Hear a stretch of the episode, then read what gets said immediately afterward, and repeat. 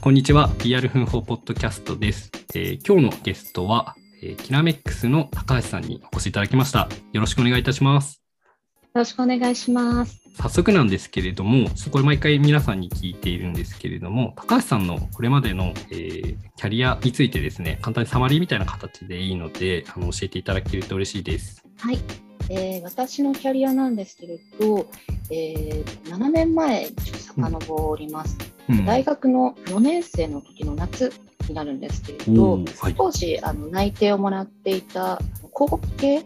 うん。広告系って言ってもウェブ広告とかではなくて、うんあのポップとかうんうん。店内装飾みたいなリアル反則みたいなところをメインとしている会社に内定をもらっていたんですけれど、はい、そこの広報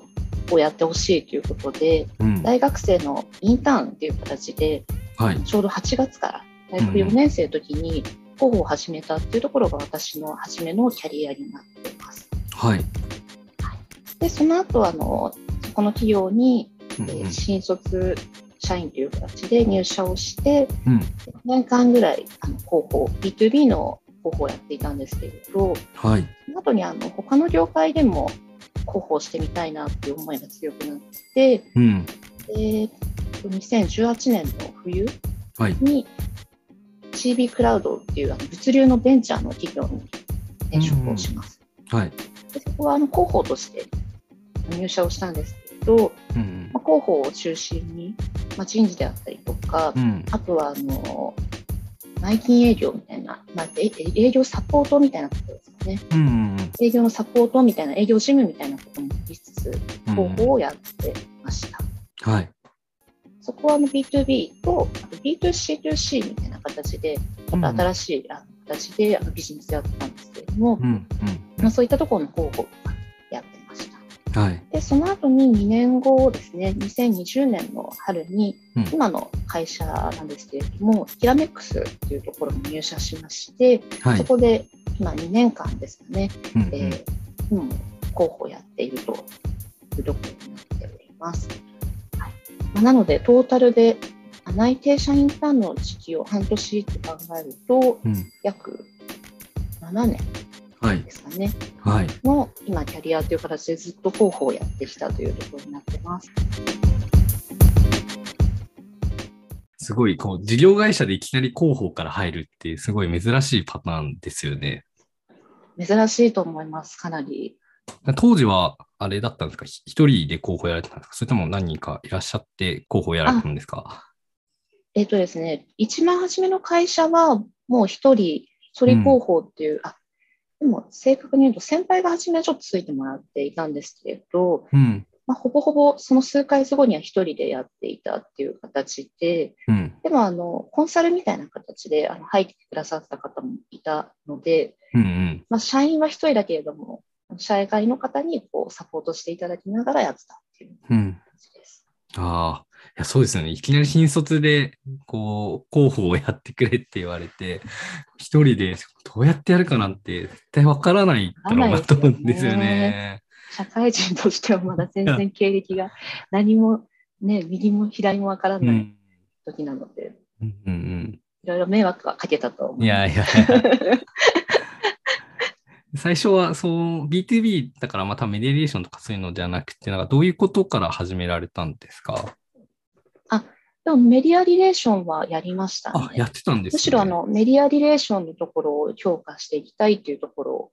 だったので、うんメディアリレーションがメインでしたね。おお。あまあ結構、具体的、はい。普通になんか B2C の企業さんみたいな感じで、うん書いて、メディアさんに、まあ、連絡して、アポ取ってみたいなことをやられてたってこと、そうですね。ですかね。バリバリ攻めの広報みたいなことをやっていて、うんうん。まあ、あの背景のところをお伝えすると、うん。まあ、当時私がそのインターンで入った夏のタイミングで社名が変わったんですよね。はい。で、社名が変わった理由も、あの会社としてあの新たな事業を開始していくっていうことで、うん。その新しい事業の名前を会社名にこうしたっていう、まあ、会社としても結構社名を変えるぐらいうん。こう宣伝をしていきたいみたいな思いうんがうん。あったっていうところがあって、て、はいまあ。そのタイミングでこう広報も立ち上げて、メディアにこう知ってもらって、うんまあ、その後にあの見てらっしゃるような読者の方とか、うんまあ、うちが狙ってたターゲットの小売りの企業さんとか、うんまあ、あとメーカうんーとかのところに対してこう周知を広げていったっていうとこね。おーすごい、その、そのタイミングで、こう、新卒で広報をやるって、すごい、あれですね、稀な経験ですよね。なかなか 本当、すごい、学生でその経験をしてるっていうのは、なんかすごいな。たまたまラッキーだったと思います。うーん。タイミングとしては。いや、本当そうですよね。なんか広報って、こう、偶然の産物いきなり、こう、なんか、任されたりするんですよね。もともとそういう広報志望とかだったわけではなく、みたいな。ではなくて、もう本当に広報やってくださいって言われるまで、広報をそもそも分かっていなくて、うんで広報の意味から調べ始めるみたいな レベル感だったんですよ。うん。うん。まあ、なので今結構ね、学生の方とかでも広報やりたい方って結構多いって聞くんですけれど、うん。まあそういう意味ではありがたい、うん。お誘いというか、あの任命だったなって今思えば感じますね。あそうですよね。すごい偶然とはいえ、うんいい経験を 一番最初に。そうですね。でうんもそれがあったからこその今のキャリアだと思います。そうですよね。その後じゃあこう2年間ぐらいために、その最初の会社にいらっしゃったと思うんですけど、そこはずっとそのメディアリレーションみたいなことを結構こうガーってやられてたって感じだったんですか？そうですね。メディアリレーションがメインで、まあ、うん本当に広報の,、あの業務のいろはを教えてもらいつつ、うんまあ本当に企画提案、メディアさんへのこう提案みたいなところもやってましたし、うんあ。と当時はまだ全然、ね、コロナとかそういうの全くなかったので、はい。メディアさんとか他の広報の方々と一緒にご飯行ったりとか、うんまあ、あの信頼を加えていくというか、まあ、仲良くなっていくっていうのも、ゴリゴリやってましたし、うん。まああとテレアポみたいな、うん。まあ、当時は結構電話使ってあの連絡したりとかっていうのもやっていたので、まあ、うん。そういった新規のメディアさんに対してこう電話かけて、うちの会社こういうことやってて、みたいな、アポをうん。取らせてくださいみたいな 形のこともやってましたし、うん。まあ、あとちょっと SNS とか、ね、やってほしいみたいなのでブログ書いたりとかっていうのもやってましたね。あああ結構幅広く、しかもかなりうんゴリゴリの攻め候補を一番最初に。そうですうね。んいや、でもなんかそれがベースになってるっていうのは、なんかその後にすごいきそうですね。はい。かなり考え方とかやり方っていうところは今でも使えるものが多いので、うんうん役立ってますね。うん。うん、そうっすよね。そこから、まあ、こう、ご転職で、まあ、物流関係の会社に移られたと思うんですけれども、そのはい物流関係には、こう、な、なんでその物流関係に行かれたんですかね？物流を選んだ理由でいくと、うんうん。あの今後なくならない業界だなっていうところが非常に大きかったですね。もちろん前職、一番初めの企業のあの会社も別になくなるとは全く思ってはいないんですけれども、うんうん、あの業界として、まあ、いろんな業界をこう見て、どこの候補をやりたいかっていうのを考えたときに、うん。あのまあ元の転職のきっかけになったのが、ちょっと業績がこう落ちてしまっていたみたいなところも実はあって、うんうん候補としてこうやれることっていうのがもともと10あったら結構狭まってしまっていたっていうタイミングだったんですね。うん業績関連で。うんうんでそういうこともあって、やっぱり業績がこう伸びていってる企業であれば、あのまあ広報、まあ、ないし他の業種もそうだと思うんですけれど、やれることっていうところの幅っていうのが広がっていく一方で、やっぱり会社のこう業績みたいなのが縮んでしまうと、そこの自分がやれることっていうのも狭まってしまうなって思ったときに、うんうん。じゃあ今あの、これから伸びていく業界ってなんだろうっていう、まあ、軸でうん。あのいろんな企業を見てたんですよね。うんうん。でそういったときに、まあ本当に物流の企業だったのはそこの CB クラウドだけだったんですけれど、うん。物流って当時、あの私が入社した2018年とかって、うん。まあ宅配クライシスとかってすごい結構新聞でも話題になってたぐらい、かなりあの宅配のこう量が増えてるのに、あのドライバーの数とか、うんああのそういった低賃金だとか、まあ、結構難しい問題があって、なかなかあの解消してない業界として結構大きい社会課題になった時期だったんですよね。うんうん。まあ、そういったところもあって、かなりあの広報としてはあの訴えていきたい部分、かつ、まあ、業界としても今後需要はあの確実に高まっていくだろうっていうのが確信としてあったので、うんそこの会社を選びました。おー確かに当時物流すごい問題になってましたうね。んうん、ちょうどあれですもんね。ねあのまあ、今もあれですけど、うんあの、アマゾンさんはとかがこう出てきて、プライムがすごい流行ったとか、そういうぐらいの時期ですもんね。そうですね、本当うんにその時期ですね。うーん。この、こう、物流業界に行ってからは、広報としては、こう、役割はこう変わったりとかしたんですか？大きく役割は変わってはいなくて、あうんのまあメディアリレーションとかっていうところだとか、まあ、原稿の確認など、プレスリリース書いたりっていう、まあ、基本の業務自体は変わらなかったんですけれども、やっぱりあの会社として、うんあの記者の方からこう見られるあの、まあ、注目度みたいなところがかなり違っていて、はい。すごくあの今までは攻め攻めないとこう取材を取れないみたいな環境だったのに、うん逆に転職をして、うんまあ、さっきも言ったように、業界がかなり注目されてるってタイミングでもあったので、うんまあ、インバウンドのこう問い合わせ、メディアの方からのお問い合わせとか取材依頼っていうのがかなり増えましたね。かそうですね。物流業界自体が話題になってるから、そこをどうこう見せていくかみたいなところが結構腕の見せ所になりますよね。そうですねまさにおっしゃる通りです。うーん。なんかそこでこう、こう攻めからま、まあ守りじゃないですけど、あの、うんまあこう若干そういう業界のイメージを作っていくみたいな広報に変わって、こう意識したこととかやり、やり方、まあやり方を変えるってことはあんまないと思うんですけど、意識したこととか、こういうことに気をつけてたよみたいなことっていうのはなんかあったりしますか？そうですね。気をつけていたことみたいなところでいくと、まあ、かなりそこのメッセージ性みたいなところは大事にしていた、してましたね。んあの代表とそこにまあメディアの方にこうお伝えするとき、まあ、取材対応のときに、まあ、どういった言葉でこう伝えるかみたいなところだとか、うんまああの記事にこう掲載、こうされるであろうみたいなところを考えた上で、うん結構練って対応するようにはしてましたね。うんなんかこうキーワードを決めたりとか、はい、おっしゃる通りです。なんかこのキーワードを使おうだとか、まあ、あとはあの社長の思いみたいなところとかも統一して発信したりとか、うん。あのうん。まあ、メッセージがぶれないようにしたりとかっていうのは気をつけてましたね。うんうん。なんかその、もう物流クライシスの最中にこう物流業界に飛び込んでいて、うん。あの、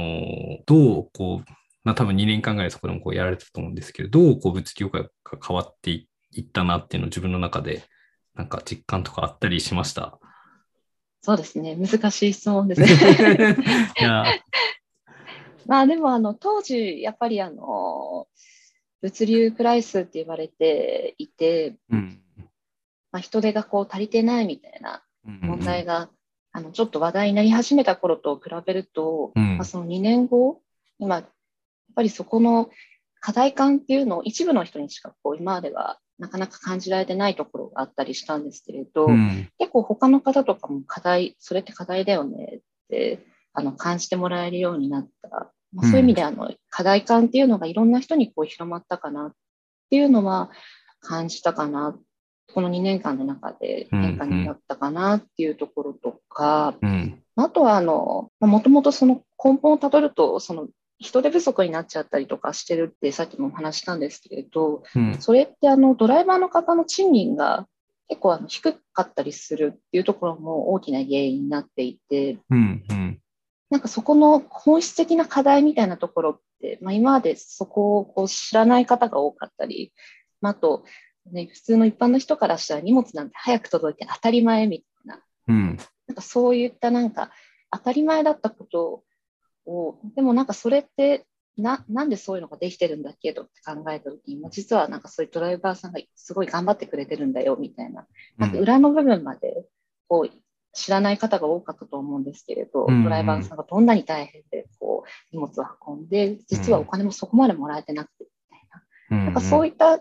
実はその裏側ではこういうことが起きてるんだっていうところまで知ってもらえるようにはなったかなっていうのは感じました。確かにそうですね。当時は、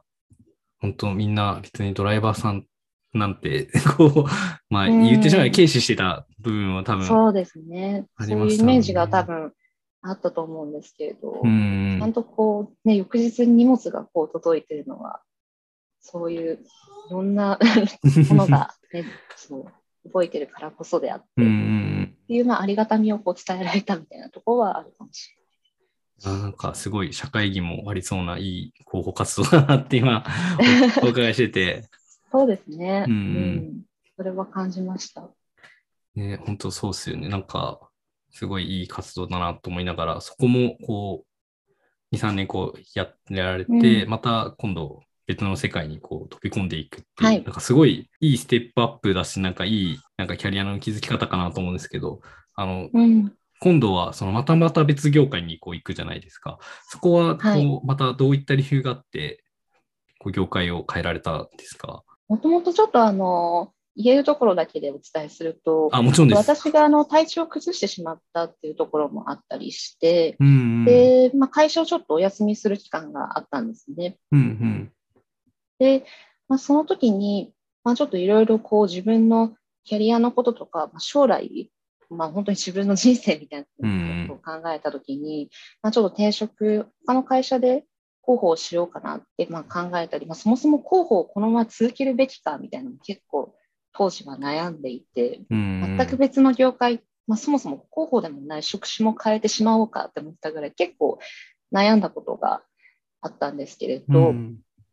まあ、その時に結構自分の、まあ、仕事の価値観みたいなところとかを改めてこう棚卸しした時に、うんうん。なんかやっぱりこのまま広報を自分は続けた方が自分のためにとって一番いいんじゃないかっていうのをまあ思い直して、うん。で転職活動をするんですけれど、うん。まあその中で今の企業にたまたまこう偶然巡り会えたっていうところですかね。うんうんうん。いや、なんか僕も、あの、体を壊して、今の会社にうん。移っているのもあるんで、広報、体壊しがちなんだろうなっていうのを、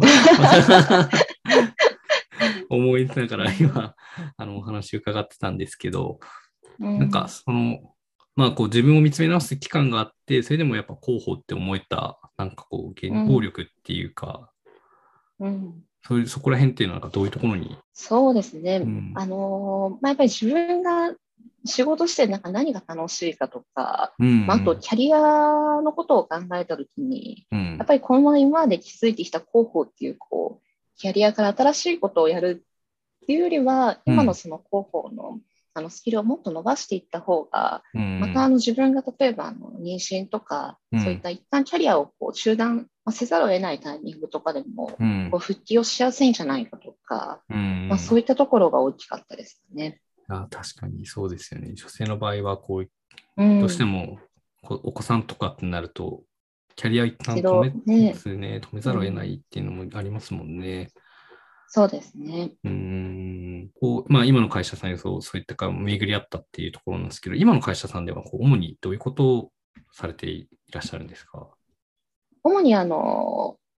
まあサービス広報っていうところで、うんうちの会社が今あのメインでやっているのが、うんあのテックアカデミーっていうあのオンラインのプログラミングスクールはい。を運営しているんですけれど、うんうんそこのあのサービス、まあ、ないしあの他のあのうん派生したサーあのサービスがあるんですけれども、うんうんそのあのサービス広報を今メインでやってます。最近はあの、まあ、もちろん広報もベースでやってほしいっていうのもあってやってはいるんですけれど、マはい。ーケティングみたいなところにも最近所属、あの配属されたので、はい。マーケティング的な仕事っていうのも最近ここ3ヶ月以内に始めたりはしてます。じゃあ結構仕事の幅も今の会社に入って広がってきたっていう感じ。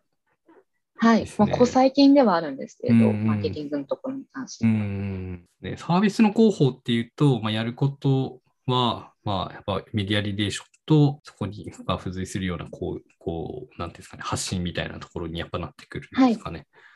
そうですね。やってるあの仕事自体は今までと大きくは変わっていなくて、もう本当に広報の、あの攻めの広報みたいなところにはなってくるんですけれど、はい。まあ、今までの会社と大きく違うところでいくと、うん。あのサービスが5つもあるんですよ。はい。まあ、主に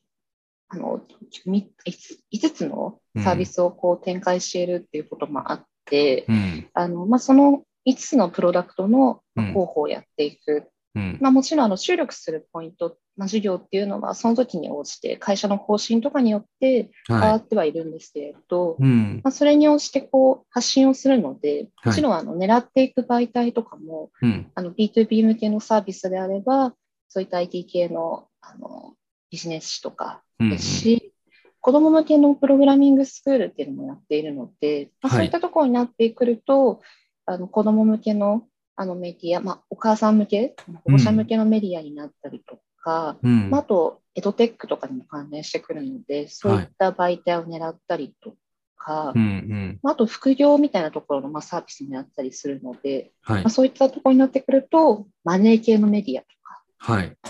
狙っていくあのメディアの種類が変わっていくっていうところでは、今までの広報とはちょっと違ううん。うん。やり方になっていくっていうのがありますうね。ん。かなりこう幅広い、まあ、メディアさんを相手にはい。する広報に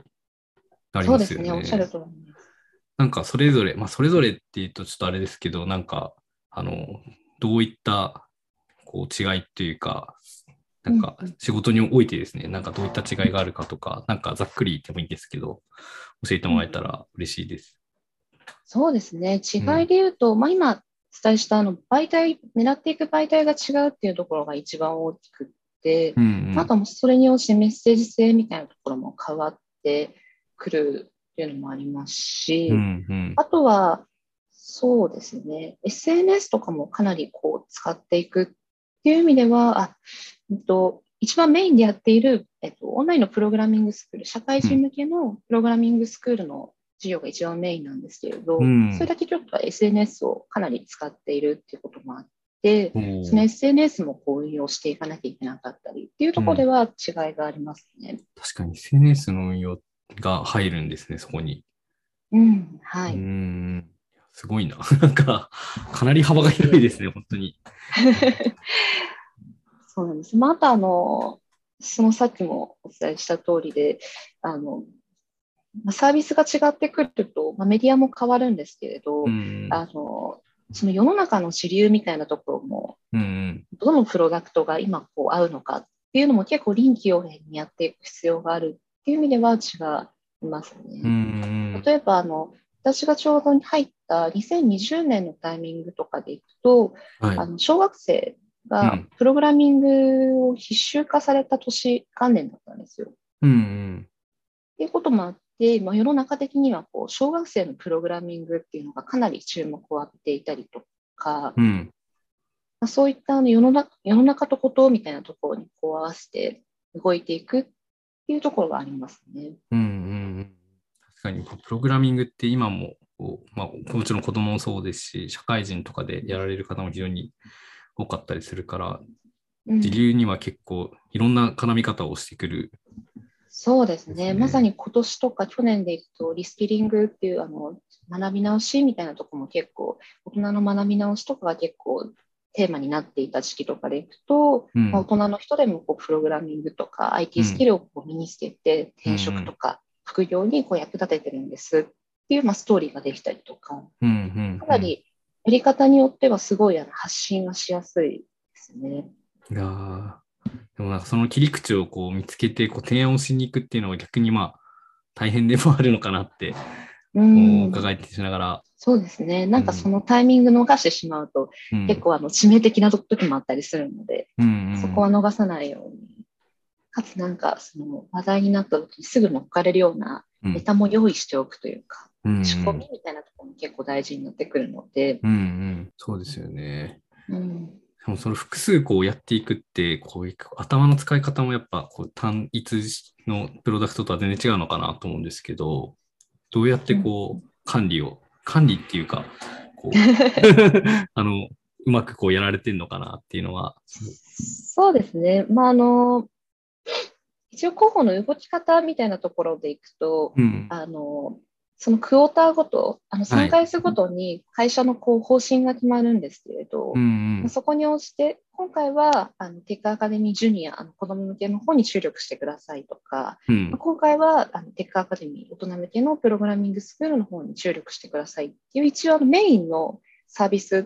ていうのは、あのマイクォーターごとに決めていて、はいもう。それに合わせて、手話の動きとかをこう考えて、うんうん。あの戦略とかをこう考えていくんですけれど、はい。あのもちろんその時流とか、そのたまたま世の中とこと的に自分がメインでやってるサービス以外のところでこう注目が浴びてる時とかももちろんあったりするので、はい。まあ、それにあの合わせてちゃんと情報を出せるように、うんうん。あの情報のアップデートというか、はい。そういったところはちゃんと仕様とかにこう分けてアップデートうん。常にするようにしていますし、おー。あとはあのそうですね、社内の中とかでも、まあ、すぐ情報をこう引っ張れるように、あの主要となる、まあマネージャーとかになるんですけれど、そういった人々とこう連携を取っておくっていうのは結構やってますね。いやそうですよね。やっぱこう複数のこうサービスを扱うってなると、やっぱりそこにこう関わる人たちとのコミュニケーションとかもすごいうん、大事になってきますなってきますね。ね。いや、すごい、なんか、マルチタスクも 今こなされて、いや、全然口ではこう言ってますけど。いやいやいやいやいやいや。やるのは難しいと思いますけど、それをこなされてるのはすごいなっていう。いえいえいえ。ちなみにこう、まあ、マーケティングを今やられてるっていうお話があったと思うんですけど、こうマーケティング業務において、こうこれまでのこう広報のキャリアとかがこう生きたよとか、こういうことがうんうん良かった、あの、なんですかね、あのいい経験だったから、こう、マーケティングにも生かしていますみたいなのっていうのはやっぱあったりするんですか？そうですね、まあ、まだ本当に始めて数ヶ月なので、成果という成果はまだ出てるわけではないんですけれど、うん今あの、主にやっていることから先にお伝えすると、今、はい SNS の運用っていうところで、うん。あのハッシュタグのこうキャンペーンを始めたりですとか、はい。まあ、あとはあの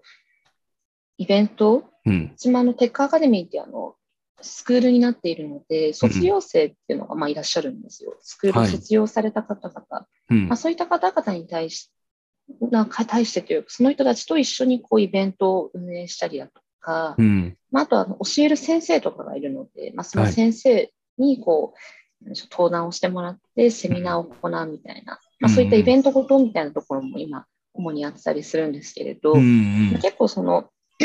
卒業生の方とやるイベントとかに関しては、うん。かなり高校の時にあのインタビューをしたことが何度かあって、はい。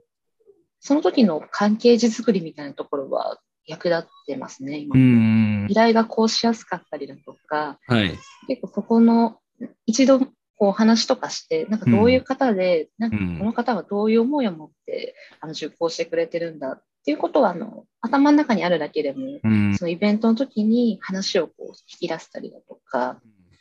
そういうことができたりするので、うんそういう意味では役立ってます、ね。ああ、確かにそうですよね。こう人へのヒアリングとか、うん依頼とかっていうのは、まあ、広報でも結構必要だったりすることだったりするんで、とか、うんそうですね。なんか僕もなんか一時期 B2B のマーケティングをちょっとやってた時があったんですけど、セミナーの運営とかも結構その広報でやっていたイベント運営とかの知識が生きたりとかもうんうんしたりするのかなって。ありますよねうん。いや、結構そうですね。隣隣接する領域だったりするんで、こはい。まさにまさに。う。うん。あと、あるとすれば、まあ、結構キーワードを広報であはいの押。し出していくっていう話も、まあ、前職の話でありましたけれど、なんかその、検索されたいワードと、はいがこう出していきたいこうワードを一緒にしたりとか、なんかそういう意味では、マーケティングもある意味近しいところもあったりして、うんあの指名検索で例えばこのワードをこう増やしていきたいみたいななった時に、うん。じゃあこう広報として、じゃあこう、なんか出していくときも、そのワードをこういかにこう使うようにしたりとか、うん。あのホームページのこう見えるところにこう出すようにしたりだとか、なんかそういうのは、広報もマーケティングもこう切っても話せないというか、うんうんうんと。ころでかなっていうのはちょっと最近感じますね。ああ、そうですよね。確かに。うんこう、広報の会社、会社さんによっては広報が指名検索数を追ってたりとかもうんしているところもあったりすると思うんで、はい。まさしくってところですよね。いやーすごいな。なんか、こう、マルチに活躍されてる。なんか、マーケもやられて、マルチでサービスも見られて、こう、広報として着実にこう、ステップアップをされている様が。マーケティングはまだ全然ですけどね、もう本当マーケティングのでも力とかそういった数字を見る力とかがつけばまた違った視点でこう候補もできるでしょうし、うんうん。逆に広報をこう今までやってたからこそマーケティングで生きてくるところも相乗効果で両方あるんだろうなっていうのは感じますけどまだまだこれからです。え 本当に。ーすごい、すごいです、全然。でも最近あれですよねマーケティングにこう移動される広報の方とか、まあ、一緒に兼務でやってますとか、まあ、そもそもマーケティングの部署の中に広報がいますっていう方も多いですよね。そうですね。僕もまあ、全然職とかは、マーケティングの中に広報があっうんてとか、まあ僕ももともとマーケッターから広報に移っているタイプだったので、あそうなんですね。はい。なんかそういうタイプも多分いるんだろうなっていう。うん、はい、あると思います。うん。なんか今後は、このまあ、今、こう、キャリアをこういろいろこう広げられている最中だと思うんですけれども、どういうふうなことをやっていきたいとか、目標とかっていうのはあったりされるんですか？そうですね。やっぱりマーケティングのところの知見を増やしていきたいっていうのは直近のあの目標としてはあって、うん。もともと入社した時も、まあ、数年後何やりたいですかって言われた時に、うん。で広報だけじゃなくて、あの、マーケティングのところもこうちゃんと学んで、うん二足のわらじみたいな形で、そっちもちゃんと極められるようにしたいっていうのは当初言っていたので、うんまさにその第一歩が最近始まったっていうところは、いや、本当そうですね。あるんですけどうん。はい、本当にそうなんです。まずは今、マーケティングの間の字からちゃんと学ぼうと思って本も買ったりとか、はい。直近の業務の関わっていく SNS 運用のところとかは、かなり今勉強しようとして、まあやってます、うーん。いや、すごい。そもうそういう目的があって会社に入られたら、なおさらこう、マーケティングの今、こう、やり始めはすごい楽しく、こう、されているんだろうなっていう。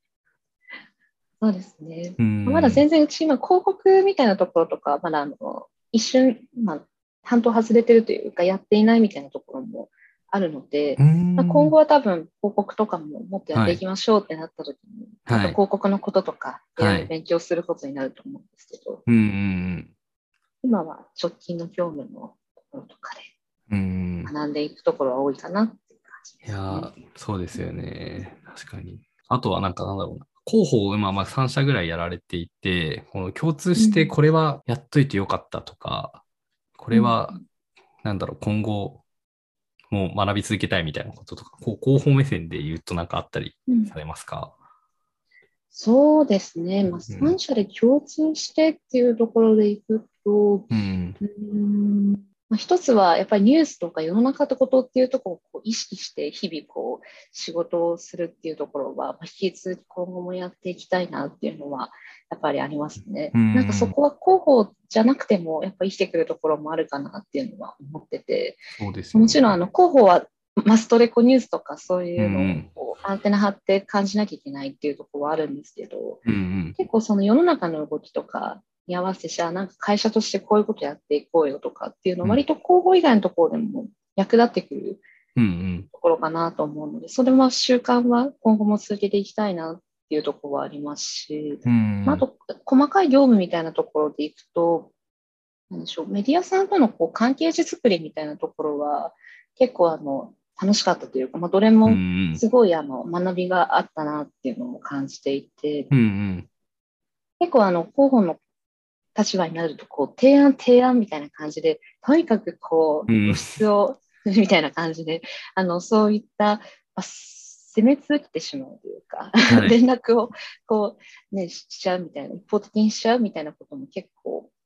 あると思うんですけど、うん。なんかそこをこういかにあのメディアの方々とこういいお付き合いをしていくかっていうのはかなり1社目でも2社目でも3社目でもうん。結構考えながらやってたんややってたっていうか、まあ、やったなっていうところはあってうんうん。なんかあのただ提案はもちろんしなきゃいけないんですけれど、うんうん。提案一方的にこうするんじゃなくてうん結構メディアの方々にこう相談みたいな。なんかこれってどうなんですかねとかうんなんかどう思いますかみたいなうんなんか相談というか、うん逆にこう、クエスチョンマークでこう、あの、送るじゃないですけれど、はい。なんかあの、結構一意見をもらって、あ、じゃあそれすごいあの、いい意見なので、これに取り組みたいと思います、みたいな。うんうんなんかそういったあの、いいコミュニケーションはいをするのは、かなり良かったなって、なんかすいません、質問なんでしたっけ？いやいやいやいや、いや、まさに そういう話です。はい。3社の、そうですうんね、共通して。そうですね。いや、まさにそうですよね。結構じゃあ、そのうん広報、ああの、メディアさんとのコミュニケーションは結構その、なんていうんですか、まあ結構あの、やりがちなプッシュ型じゃなくって、うん。こうちゃんとこうどうコミュニケーション取るかみたいないうところで、こう結構クエスチョンを多めに入れてたりみたいなことをされてたってことを。そうですね、まあ、返信が返ってきてくれるようにするためにはどうすればいいんだろうとか、いろいああ、ろ考えたときに、うん。なんかあの雑雑談相談みたいなのじゃないですけど、うん。うん。なんかそういったあの人としてのこうコミュニケーションとかっていう、うん。まあ、シャブを打っていくじゃないですけど、はい。まあ、そこのなんか交流が大事なのかなって思ったときに、はい。結構意外とそういうちっちゃい相談とか、これってなんか客観的にどう思いますかみたいな話とか割と返してくれる記者さんが多くて、はい。なんか向こうとしても、じゃあ、いい露出ができるためには、協力しようかなって多分思ってくれたのかもしれないんですけれど、うんうん。なんかそういったのは大事なんだなっていうのは、ここ数年やってて思いましたうんうね。んあすごい今の話は勉強に なります。いえいえかなり調査リリースとか作るときは、どういう項目、どういうのが気になりますかとかっていうのを先に聞いちゃったりとか、はいはい。結構これは良かったですね。うんうん確かにそうですね。調査リリースとかは、なんか結構独りよがりになりがちになっちゃううん、あ、そうでです、そうです、そうはいです。なんか結構、誘導尋問じゃないですけど、その企業が聞きたいことばっかになっちゃうと、うんまあ、もちろんそれ見てくれた人は、ね、あの、会社のこととか、なんかそういったことを知ってくれるかもしれないんですけど、メディアの方が取り合いたいかってなってくると、また違ってくると思ううので、ん。そこはメディアの一意見を聞いた上で、はい。たりすると、うん向こうも喜ぶと思う。うん、確かに。いや、もうめちゃめちゃ参考に なるお話を最後にいただいて ありがとうございます。